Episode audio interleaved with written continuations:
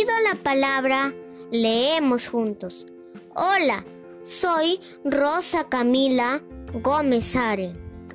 Tengo nueve años. Vivo en el departamento de Lima, en el distrito de San Juan del Urigancho, en el asentamiento humano Nueva Jerusalén 2. Y voy a leerles el cuento El pajarillo de piedra, del autor Pedro Pablo Sacristán.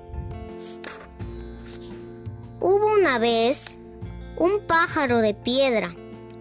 Era una criatura bella y mágica que vivía a la entrada de un precioso bosque entre dos montañas. Aunque era tan pesado que se veía obligado a caminar sobre el suelo. El pajarillo disfrutaba de sus árboles, día tras día, soñando con poder llegar a volar y saborear aquel tranquilo y bello paisaje desde las alturas. Pero todo aquello desapareció con el gran incendio. Los árboles quedaron reducidos a troncos y cenizas.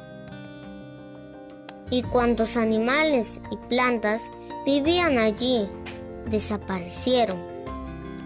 El pajarillo de piedra fue el único capaz de resistir el fuego.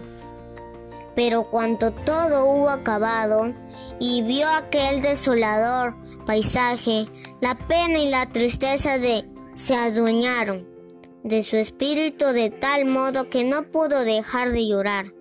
Lloró y lloró durante horas y días, y con tanto sentimiento que las lágrimas fueron consumiendo su piedra, y todo él desapareció, para quedar convertido en un charquito de agua. Con la salida del sol, el agua de aquellas lágrimas se evaporó y subió al cielo, transformando al triste pajarillo de piedra en una pequeña y feliz nubecita.